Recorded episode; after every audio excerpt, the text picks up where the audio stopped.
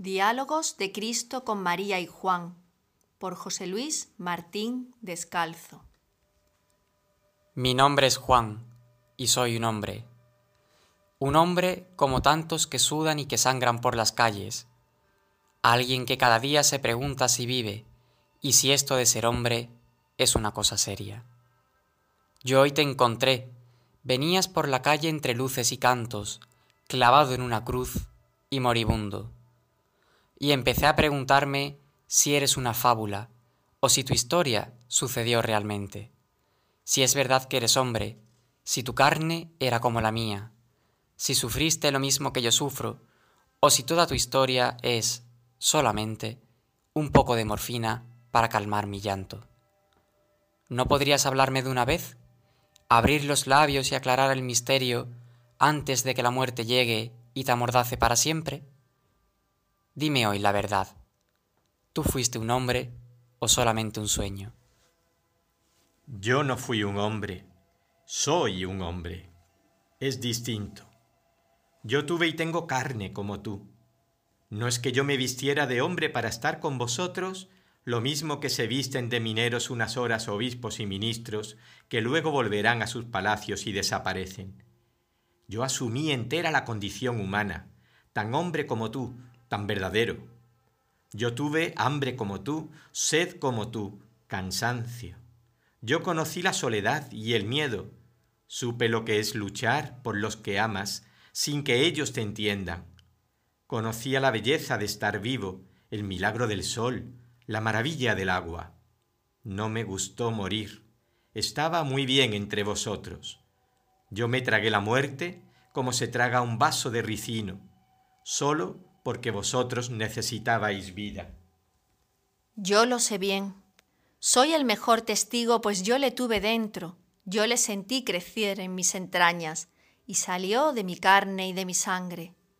Aquel día, cuando el ángel habló, yo pensé que sería diferente, que Dios se encarnaría igual que una montaña, pues ¿acaso podría Dios caber dentro de mí? Tuve miedo.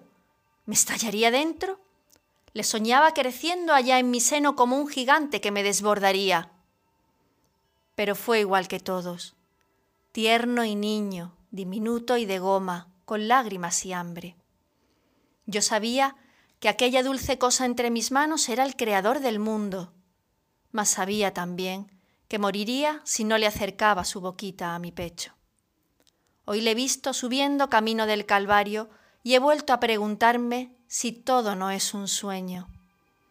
Mas yo sé que su carne traspasada sigue siendo la carne que yo traje y que él repartiría entre los hombres.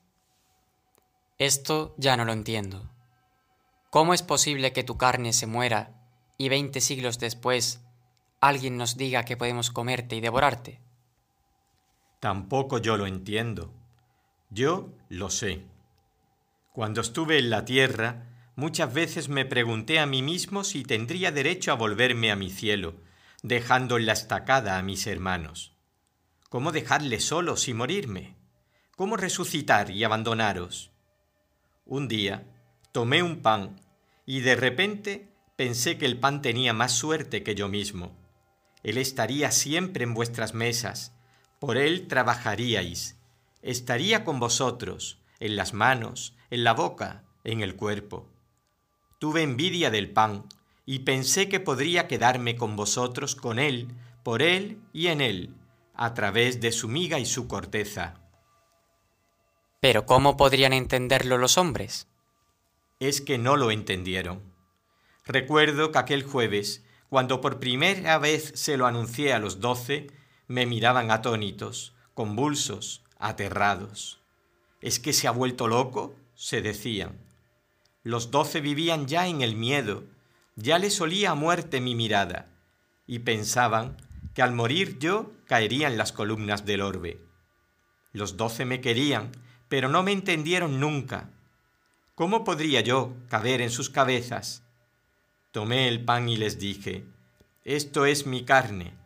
Y tendieron las manos temblorosos, tocaban aquel pan, lo remiraban, lo llevaban a la boca aún temblando, lo masticaban cuidadosamente, queriendo allí encontrar el sabor del misterio.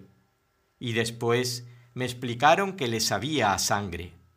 Era yo, soy yo, soy yo el que cada día se ofrece en los altares. Ah, si el hombre supiera que lo puede tener dentro del alma como lo tuve yo dentro del seno. Pero hace falta tanto amor para entender que ni yo misma lo entendí del todo. No hace falta entender, nunca se entiende, ya basta con amar. El corazón, ya lo sabéis, tiene en esto algo que nunca aclararán los silogismos. ¿Creéis tal vez que hubiera muerto yo aquel viernes si llego solo a usar la inteligencia? ¿Y el premio del amor fue aquella muerte? Los hombres pagan siempre así a los que aman. ¿Y cómo pudiste tú aceptarlo? Me costó, no lo creas. En el huerto yo tuve miedo como tienen miedo cuando llega la hora de morir todos los hombres. Temblé, sangré, mendigué a mi padre que pasara esa muerte. Me gustaba la vida, ya te he dicho. Me alegra que lo digas. Me consuela saber que tú también tuviste miedo y que estabas contento, como yo, de estar vivo. Aquí, ¿sabes? Estamos atados a la muerte, con cada ser querido que se marcha, y cada día sentimos que las horas se nos vuelan, como un árbol que fuera deshojándose. También yo lo sentí, y aquella noche cuando di el primer paso hacia la muerte, pensé que os serviría de consuelo saber que también Dios pasó ese trago y saber que detrás vendrá el domingo. Pero, ¿por qué el dolor? Veo tu carne flagelada, veo tu sangre refalando, veo tu espalda arada y removida, veo tus dulces ojos de cordero aterrado, miro tus pobres manos maniatadas y me pregunto, si no pudo ser todo más fácil y sencillo. Era necesario, ¿comprendes? Yo sabía muy bien que tantos hombres sufrirían después de tantos modos. Los mordiscos del cáncer, el espanto de la carne abrasada, el infinito hastío de los escayolados, la muerte violenta y asesina, el hijo subnormal y la ceguera, el hambre, la incultura, la miseria, el desamor y el paro, la soledad de los jamás amados, los muertos en el seno de su madre, los traicionados por los más queridos. ¿Y podría quedarme yo más corto? Yo sufría también, aunque de lejos, porque el ángel que vino el primer día se marchó para siempre y quedé sola con mi fe, pero a oscuras y entre espadas. Sufrí la soledad de no entenderle nunca del todo. Tener un hijo que te desborda siempre, y saber que a la hora de amar te quedas corta. Yo vi crecer en torno de tu obra los lobos, la incomprensión, el odio, las envidias, la hipocresía de los supuestamente religiosos. Cuando el viernes llegó, ya lo esperaba.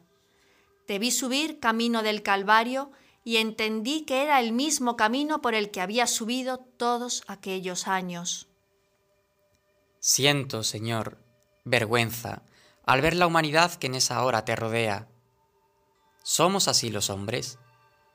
Hoy vuelvo a ver sus rostros, el de Judas, amarillo de envidia y avaricia, los sayones crueles y vulgares, los soldados incrédulos y fríos, sacerdotes hipócritas, las mujeres llorando inútilmente, la multitud curiosa e insensible, los cobardes apóstoles, el mismo Cirineo que te ayuda a la fuerza, Qué infinita montaña de torpeza.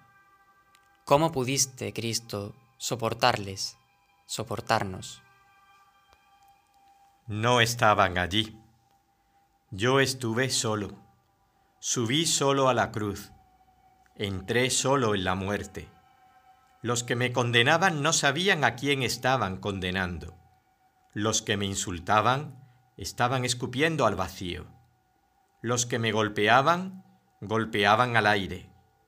Nadie sabía, nadie sospechaba lo que estaba ocurriendo. Moría Dios, giraba la página del mundo y de la historia, y quienes lo vivían se agitaban a favor o en contra como hormigas con palitos, pues ni los asesinos sabían lo que estaban matando, ni tienen los verdugos la mano que atraviesan. Yo incliné la cabeza, entré en la muerte. Tal vez al otro lado me encontrara la verdadera humanidad. Pero Señor, tú eras la verdadera humanidad. Tú, el único hombre completo. Vuelvo a mirar tus manos y parecen las mías. Vuelvo a mirar tu frente y parece mi frente. Vuelvo a mirar tus ojos y sé que yo estoy viendo a través de tus ojos. Es verdad. De mí dicen que soy la Inmaculada, mas solo soy su espejo. Dicen que en mis entrañas se centra la ternura, pero solo son santas porque Él estuvo en ellas. Dicen que soy la madre de todos los dolores, pero Él los sufrió uno por uno. Déjame que a tu lado ponga mi cruz, oh Cristo. Déjame que yo sea hoy el ladrón tercero. Déjame que mi sangre se mezcle con la tuya. No permitas que nunca desde mi cruz blasfeme, o que crea baldío este tiempo que piso. Deja que no malgaste mi dolor y mis horas. Déjame que descubra que tu muerte es mi vida. Y a mí, dame tu cuerpo antes de que se enfríe. Ya no puedo guardarlo otra vez en mi seno, ni puedo acariciarte como el niño que fuiste. Pero, aunque muerto, quiero tenerte en mis brazos para que no te sientas tan solo y desvalido. Si yo pudiera darte al menos mi pureza para que descubrieras cuán útil fue tu muerte, para que nunca pienses que tu vida fue estéril, para que al menos tengas buen recuerdo del hombre. Déjame que yo venda al menos tus heridas, que te unja la carne con nuestro pobre aceite, que quite con cuidado tu corona de espinas, que sepa amarte, muerto, ya que no supe vivo. Duerme ahora y descansa, Señor, Duerme y confía en que el mundo será mejor cuando tú vuelvas. Yo sé que volverás, que tú no puedes morir del todo. Así es. Esperadme. Solo tardo tres días. Ya os dije que no estaba muy a gusto en la muerte. Volveré a la vida porque soy inmortal y os haré inmortales. No os quedéis llorando sobre mi cuerpo muerto la esperanza que tengo preparada el domingo es más alta y más ancha que la más ancha muerte. Y los que ahora en el mundo ascendéis el calvario de vuestras propias vidas, recordad al hacerlo que yo vencí a la muerte, y que vuelvo, que estoy volviendo, vuelvo, llego, estoy llegando, y tengo suficiente resurrección para todos vosotros.